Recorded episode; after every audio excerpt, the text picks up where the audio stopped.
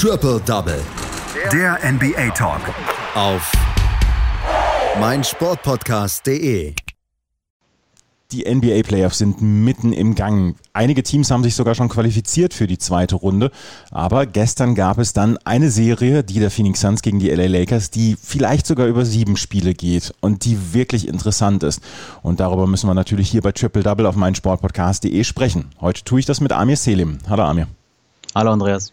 Ja, die Serie zwischen den Phoenix Suns und den LA Lakers entpuppt sich als sehr, sehr faszinierend. Die Phoenix Suns haben ähm, nicht lange gemosert darüber, dass sie sich endlich mal wieder für die Playoffs qualifizieren und dann aber einen der stärksten Gegner erwischen. Und diese Serie hat sich jetzt so entwickelt, dass die Lakers nach wie vor anscheinend noch Favorit sind. Aber letzte Nacht beziehungsweise gestern Abend gab es das Spiel 4 und das konnten die Phoenix Suns gewinnen. Nicht nur wegen der Eigenleistung, sondern auch, weil ein wichtiger Spieler bei den LA Lakers fehlte. Ja, Anthony Davis äh, mal wieder von, von ähm, Schmerzen geplagt. Ähm, in der ersten Halbzeit hat man schon gesehen, ähm, bei, einem, bei einem Dankversuch von ihm wurde er von Jay Crowder verteidigt und fiel danach hin und ja, hielt sich dann ähm, im Leistenbereich. Ähm, ja, scheint da Schmerzen gehabt zu haben und kam dann nicht mehr zurück in der zweiten Halbzeit. Und ähm, jetzt, äh, da hat man dann schon gesehen, dass dann die, die Lakers dann doch Probleme haben, gerade wenn einer der beiden Großen fehlt. Das hatten wir ja schon in der Regular Season gesehen, aber bei Anthony Davis dann äh, auch nochmal. Und ähm, wenn dann auch die Spieler selbst schon sagen, ja, uns fehlt dann offensiv die, äh, offensiv die Abläufe, dann ähm, ist das schon erstaunlich, finde ich. Und ähm, ja, umso besser dann für die Phoenix Suns, die ja wiederum selbst mit äh, Chris Paul und seinen Problemen an der Schulter äh, jemanden hatten, der ja, ähm, ja potenziell hätte gar nicht spielen, ähm, spielen sollen ähm, gestern Nacht und ähm, dann aber doch gezeigt hat, gerade in der zweiten Halbzeit, ähm, ja, doch relativ gut wirkte und ja, mit 18 Punkten und Assists ähm, einer der entscheidenden Faktoren war. Chris Paul hat zwischendurch, als er gestern einen Zweier versenkt hat, einen seiner Standard-Zweier, hat er ins Publikum gerufen, I'm back. Und er war ja in den Spielen 2 und 3 war ja wirklich fies gehandicapt. Und das waren die Spiele, die die Phoenix Suns verloren haben. Und sie brauchten ihren Leader wieder. Und ähm, sie hatten ihn wieder in Spiel 4 und er konnte sein Spiel halbwegs wieder aufziehen. Und es war ein Spiel, was ähm, relativ nervös von beiden Seiten geführt wurde, oder? Die Defense, die macht nach wie vor Spaß, auch in Spiel 4. Aber ich habe so ein bisschen das Gefühl, dass beide zwischendurch, beide Teams so ein bisschen überhastet, so ein bisschen wild ihre Chancen versuchen zu nutzen. Ja, man kann es auch ablesen an den ähm, Trefferquoten. Also beide Teams von den Dre äh, Dreierquoten, ähm, die Phoenix Suns bei, bei knapp 29 Prozent, die Lakers bei 32,5 Prozent. Also da waren, da sind die beiden auch nicht am Limit vielleicht. Und ähm, ja, es, man merkt dann schon, dass einfach viele auf dem Spiel steht. Ähm, die Lakers, wie gesagt, ohne Anthony Davis dann ähm, vielleicht auch noch mal nervöser als sonst, einfach weil sie, weil sie wissen, dass sie geschwächt sind und die Phoenix Suns, weil sie dieses Spiel unbedingt gewinnen müssen. Um dann jetzt zu Hause dann äh, vielleicht sogar in Führung zu gehen. Also es ist auf jeden Fall eine sehr spannende Serie. Und ähm, ja, gerade bei den Suns kann man ja doch sagen, man hatte ja vielleicht auch Zweifel, ob sie aufgrund ihrer ja, fehlenden Playoff-Erfahrung ähm, da Probleme haben, aber ähm, es sind dann doch ein paar erfahrene Spieler dabei, wie Chris Paul oder auch wie Jay Crowder und dann ja, reicht das vielleicht auch, wenn man halt selbstbewusste junge Leute dabei hat, wie Booker Aiton oder Michael Bridges. Was ist mit ähm, LeBron James los? Weil der spielt bislang eine der schwächsten Serien seiner Karriere. Auch er war verletzt, aber er hat noch nicht dieses Spiel und diese Serie so richtig an sich reißen können, hatte ich das Gefühl. Ja, definitiv. Also rein statistisch auch ähm, sind die, seine Punktezahlen oder sein Durchschnitt ähm, einer der niedrigsten seiner Karriere. Und ja, also man hat, finde ich, schon gemerkt in den ersten Spielen, dass, dass da sein Knöchel immer noch, ja, immer noch ein Problem für ihn ist oder er zumindest ähm, nicht so, wie wir ihn kennen. Ähm, ich fand gestern Nacht ähm, war das schon ein bisschen anders. Also da gerade in der ersten Halbzeit ähm, ein paar starke Szenen gehabt, ähm, sei es Dunks gewesen oder sei es auch ähm, ja wieder, wieder als Playmaker im Vordergrund gewesen. Und ja, er hat selbst schon gesagt, ähm, wenn jetzt Anthony Davis ausfällt, ähm, äh, wie er es gesagt, ähm, dafür seine Schultern gemacht. Also bin ich gespannt, ähm, ob er dann jetzt vielleicht nochmal eine Schippe drauflegen kann, wenn er gefordert ist. Für gewöhnlich ähm, kennt man das ja bei ihm, dass gerade wenn er unter Druck steht oder wenn seine Teams unter Druck stehen, dass er da dann nochmal eine Schippe drauflegen kann. Und ja, also sollte Davis ausfallen, dann sowieso, aber auch ansonsten, wie du schon sagst, ähm, ja, ist es nicht der gewohnte LeBron James und den werden, wird man brauchen bei den Lakers, wenn man ja gegen ein starkes Phoenix Suns Teams äh, ja, weiterkommen will. Und auf Seiten der Phoenix Suns müssen wir darüber sprechen, dass die Andre Ayton eine überragende Serie spielt, der immer so ein bisschen kritisiert worden ist und, und manche haben immer noch so ein bisschen das, das Vorurteil, ja, hätte man damals Luka Doncic im Draft genommen statt die Andre Ayton, aber die Andre Ayton spielt eine wirklich starke Serie bislang. Ja, auf jeden Fall. Gerade defensiv ist er einfach wirklich ähm, sehr stark und ähm, als Anker der, der Defensive um, seiner Größe auch und seiner Beweglichkeit ähm, ja, gegen, gegen eben einen Anthony Davis ähm, sehr wichtig oder auch gegen LeBron, der auch gerne zum Korb zieht. Und ähm, ja, auch schon, auch schon ähm, im Netz, wenn man da die, so die Fanstimmen hört, auch der Suns, ähm, also gerade mit Chris Pauls Problem muss man schon sagen, ist Aiton zeitweise ja der, der, der Spieler der Serie gewesen bei den Phoenix Suns. Und das ist dann auf jeden Fall, wie du schon sagst, eine erstaunliche Wendung, nachdem man ihn lange Zeit noch äh, kritisch beäugt hat, dass er noch nicht so fertig war wie eben ein Luka Doncic oder auch ein äh, Trey Young äh, bei den Hawks, die im selben Draft waren. Aber mittlerweile muss man sagen, ähm, definitiv wichtiger Faktor, ähm, denn er bringt etwas rein, was man ja in der NBA ja immer wieder sieht. Ähm, großer, starker Bigman mit, mit guter Defensive und der auch offensiv dann seine Pünktchen macht. Ist auf jeden Fall äh, wichtig für, für einen Playoff-Run. Und er ist der Einzige, der sich gegenüber den ganz, ganz großen LA Lakers, also Marc Gasol, Andrew Drummond, Anthony Davis, entgegenstellen kann, weil die Lakers haben einen größeren Vorteil, den konnten sie allerdings jetzt in Spiel 4 nicht ausnutzen, als die Andre Ayton dann auch 17 Rebounds gepflückt hat und 14 Punkte geholt hat. Äh, Devin Booker auch mit 17 Punkten, insgesamt sechs Spieler von den Phoenix Suns ähm, zweistellig gepunktet und haben die Serie jetzt hier ausgeglichen. Es geht äh, Spiel 5 und äh, das wird in der Nacht von äh, Dienstag auf Mittwoch sein. Ja, was, was erwartest du von Spiel 5? Das ist eine gute Frage. Ich bin gespannt, wie es mit bei Anthony Davis weitergeht. Wie gesagt, er war jetzt zweite Halbzeit nicht mehr dabei. Ähm, das scheint dann, dann doch dann, ja, vielleicht war es eine Vorsichtsmaßnahme, vielleicht war es dann auch schon etwas schwieriger. Ähm, ich glaube, es steht und fällt ein bisschen mit den, mit den Leistungen und der Leistung von ihm. Wenn er nicht dabei ist, ähm, würde ich sagen, haben die Suns zu Hause auf jeden Fall den Vorteil zu sagen, jetzt müssen wir eigentlich gewinnen, um, um die Lakers unter Druck zu setzen. Aber auch wenn er dabei ist, sollte es eigentlich ein enges Spiel werden. Chris Paul scheint ja wieder äh, fit zu sein oder relativ fit zu sein. Und ja, also ich finde, es ist eine offene Partie.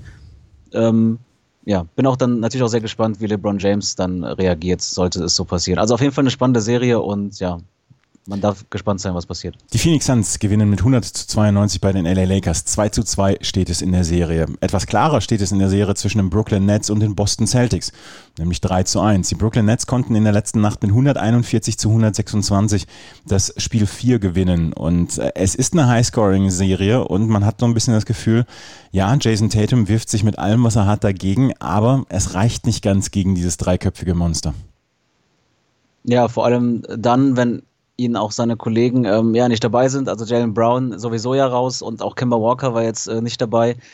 Und dann fragt man sich dann, wer, wer soll die Punkte machen, außer Tatum? Ich meine, klar, Smart, Fournier mit, mit äh, zweistelligen Punktzahlen.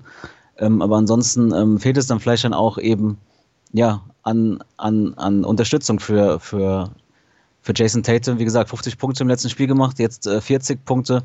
Und wenn man im Vergleich dazu sieht, dass die, ähm, wie, wie du es genannt hast, das dreiköpfige Monster dann 104 Punkte auflegt, dann ist es auf jeden Fall schon sehr schwierig für, für Tatum oder auch für die Boston Celtics da, da mitzuhalten.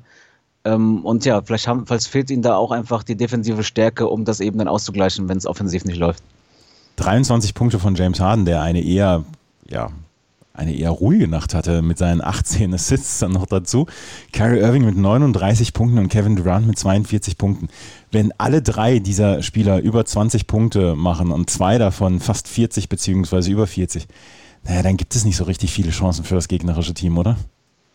Ja, definitiv. Also in der Hinsicht ähm, haben sie das abgeliefert, was man von ihnen äh, ja vor der, als sie zusammengetradet wurden, erwartet hat.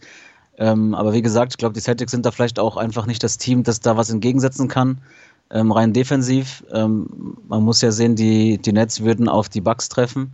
Ich glaube, da wäre das schon eine ganz andere Serie.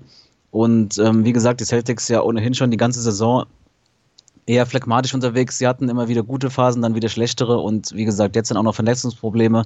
Also es ist generell einfach nicht die Saison der Celtics. Ähm, man hatte ja ein bisschen Hoffnung jetzt nach dem letzten Spiel, in dem sie gewonnen haben ähm, und äh, Tatum so überragt hat, aber da muss man auch sagen, Kyrie Irving hatte an dem äh, extreme Wurfprobleme an der, in der Nacht und ähm, ja, jetzt, wenn alle drei dann doch wieder liefern, ähm, dann wird es dann einfach schwierig und vielleicht ist dann auch, ja, man, man sagt ja immer, die Heimfans sind, sind ähm, ein Vorteil. In dem Sinne, vielleicht waren sie ja der, der Grund, warum dann die Nets erst recht geliefert haben, wenn man äh, ja mitbekommt, dann, dass Kyrie Irving fast von Flaschen getroffen wird. Also vielleicht dann äh, auch die Fans ähm, eher als Ansporn für die Nets.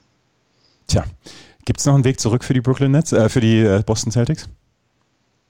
Also ich kann es mir schwer, schwer, schwerlich vorstellen. Ähm, vielleicht gewinnen sie noch ein, eine Partie. Ich meine, das kann immer passieren in den, in den Playoffs, ähm, dass man noch ein Spiel gewinnt. Aber ich kann mir nicht vorstellen, dass sie jetzt äh, ja, drei Spiele in Folge gewinnen werden, um das jetzt komplett zu drehen. Dafür sind die Nets eigentlich äh, zu stark im Vergleich zu den Celtics und dafür haben die Celtics auch, ja, einfach, es fehlt ihnen ein bisschen, abgesehen von Tatum, einfach offensiv die Qualität und auch defensiv scheinen sie Probleme zu haben gegen die Nets, sei es, äh, ja, vielleicht auch mit der Länge von Durant oder auch generell mit, mit, mit der Stärke von Irving und Harden.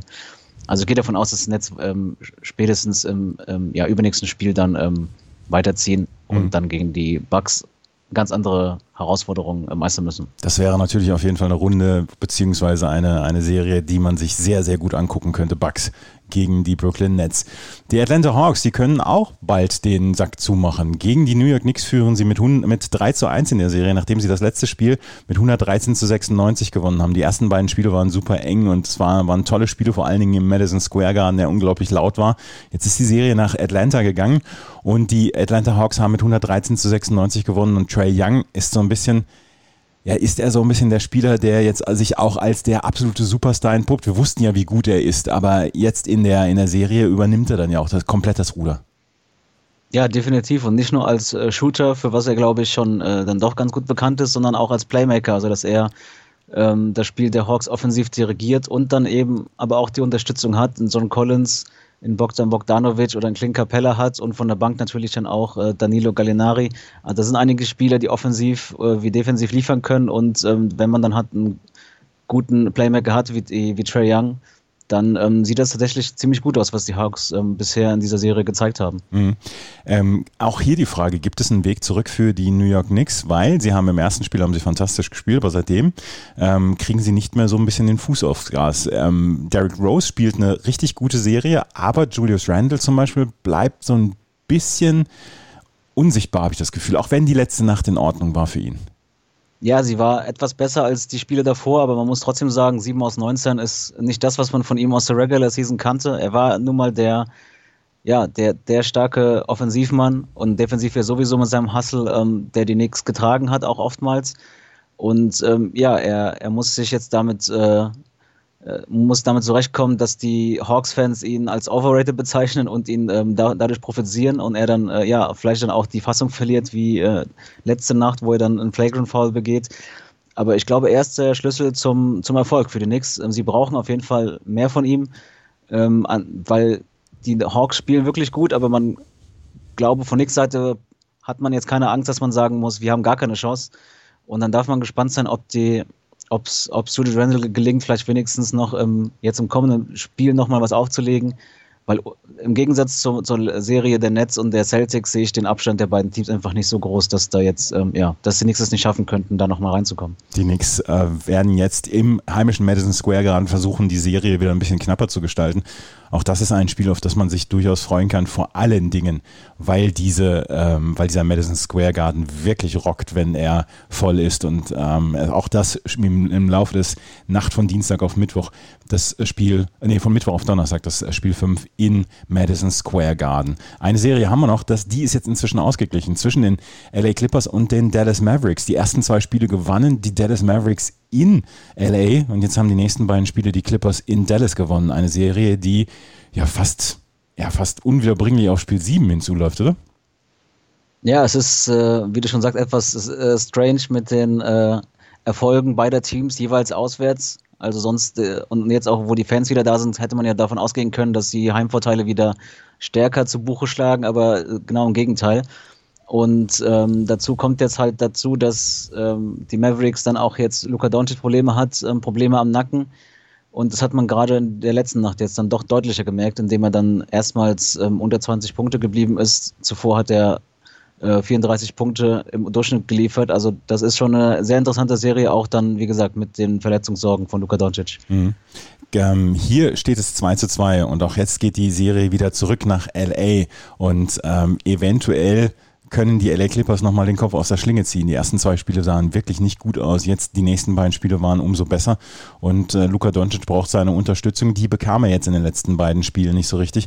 Ein ikonisches Foto ist ja übrig geblieben, oder? Dieses Bild von Luka Doncic, wie er die Arme nach oben reckt und ihm gegenüber steht Dirk Nowitzki, wie er auch die Arme nach oben reckt. Dirk Nowitzki war in Spiel 3, glaube ich, war er ähm, vor Ort. Und das war ein ikonisches Foto, oder?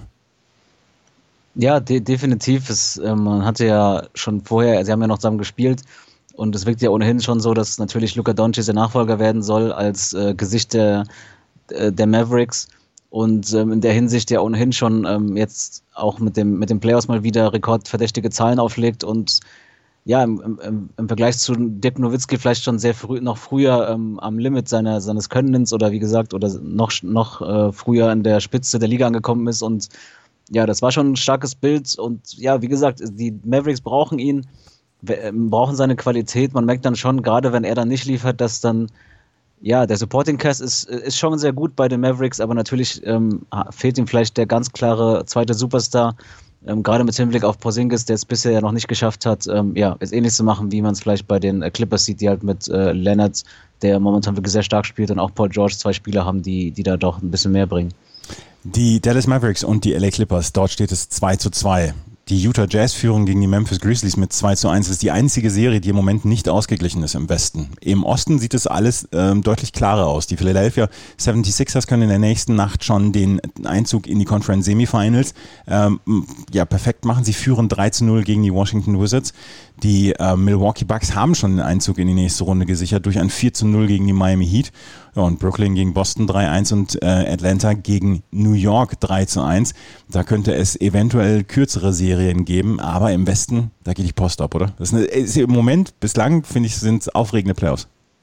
Ja, es bestätigt mal wieder, ähm, wie, wie doch, wie unterschiedlich die beiden Conferences sind. Also der Westen ja immer, ähm, immer starke Playoff-Rennen auch, dieses Jahr nochmal ähm, durch das Play-in-Tournament ähm, verstärkt.